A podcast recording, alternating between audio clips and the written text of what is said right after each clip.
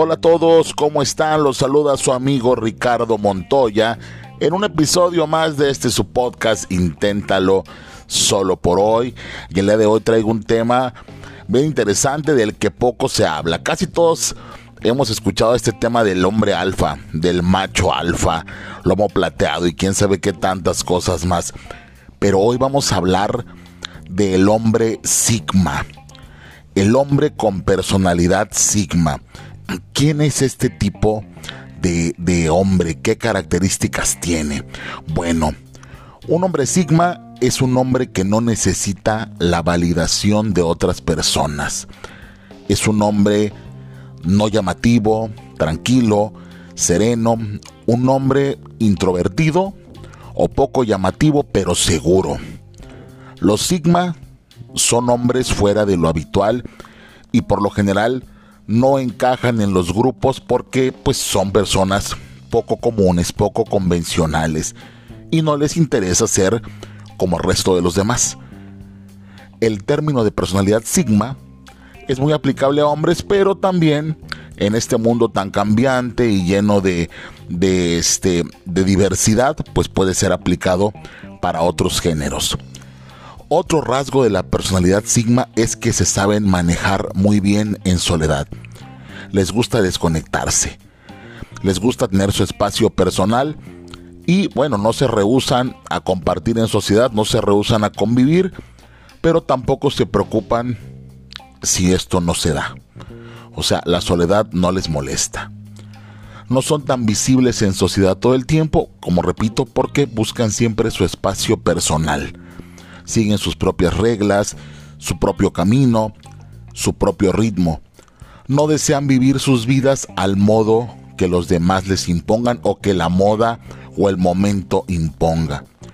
Cuidan su salud emocional, su salud mental, dejan a un lado los estándares que la sociedad impone. Como mencionaba, pueden llegar a ser introvertidos, silenciosos, hablan lo necesario, dicen lo que es necesario y cuando es importante. No les gusta tomar el estilo de vida de otros, ya que para eso cuentan con su propia creatividad, sus propios criterios, no prestan atención a las tendencias, les basta con sentirse cómodos. Así que no están pensando en cuáles son los últimos estilos de moda, cómo viven ahora las personas. Mientras el alfa desea estar en la cima, acaparar la atención, los Sigma hacen todo por su cuenta, no necesitan estar en la cima, no necesitan cumplir expectativas porque están seguros de lo que son. No les interesa seguir a los demás, prefieren formar su propio camino, su propio destino, hasta su propio equipo.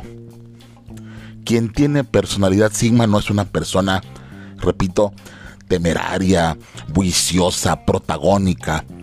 Al contrario, son personas calmadas, personas serenas, pero que sí son seguras de sí mismas, porque luego relacionamos esta, la introversión, con baja autoestima o con poca seguridad, y aquí no es así. Los sigmas normalmente no encajan en todos los grupos porque son poco convencionales, entonces pues están dentro de la sociedad, se mantienen, conviven, pero no les interesa también. Cuando algo no les gusta, simplemente no lo toman y siguen su propio camino.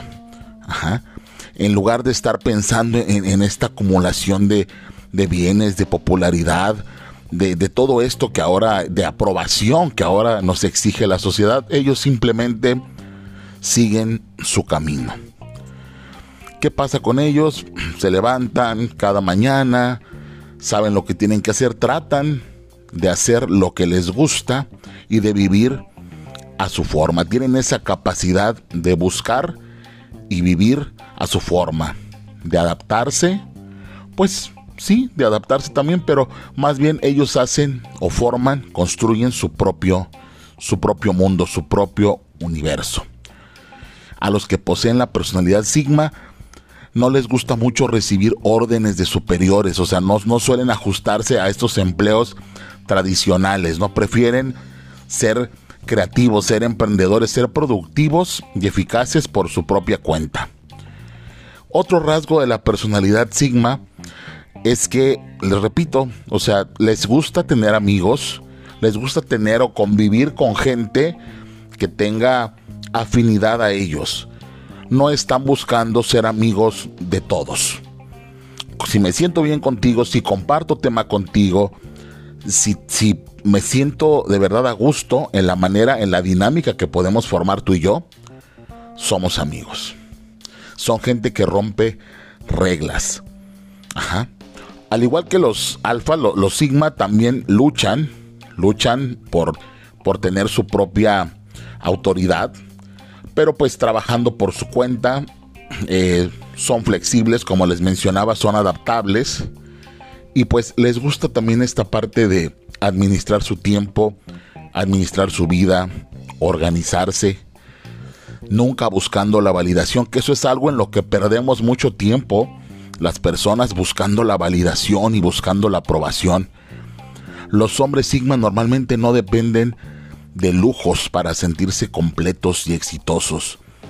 No intentan validarse a sí mismos con cosas, con cosas caras, para que los demás lo vean. ¿Por qué? Porque entienden que las cosas materiales no sustituyen una buena autoestima y eso lo tenemos que tener claro todos. Entonces se conducen de la vida o por la vida de la forma en la que ellos quieren. Visten lo que quieren y no hacen lo que la sociedad exige como los alfa, los famosos hombres o machos alfa. No se abren a todo el mundo los sigma. Así es. Los sigma no se jactan de sus logros. Eh, tienen sueños, construyen sus propios sueños, siguen sus propios sueños, pero pues también son personas cautelosas, son personas que trabajan en su propio en su propia información personal, trabajan en su propia construcción personal, son introspectivos, se conocen a ellos mismos, que muchas veces parece que el mundo nos conociera más de lo que nosotros mismos nos conocemos. Los sigmas también pueden ser líderes, pero siguen siendo humildes. Pueden ser líderes inspiradores, líderes que se podrían considerar poco comunes, porque siguen su pasión, siguen su dedicación a las cosas que realmente les interesan. Nunca suelen convertirse en personas inalcanzables o poderosas. Son personas que sí son respetadas, pero por, por el nivel de autoestima que tienen y porque no les gusta ser complejos ni ponerse en un nivel jerárquico totalmente inalcanzable.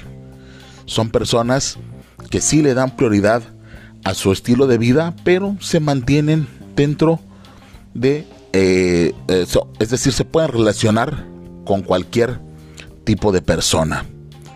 Son exigentes, sí, pero con ellos mismos. Nada, nada es peor para un sigma que una persona, por ejemplo, controladora.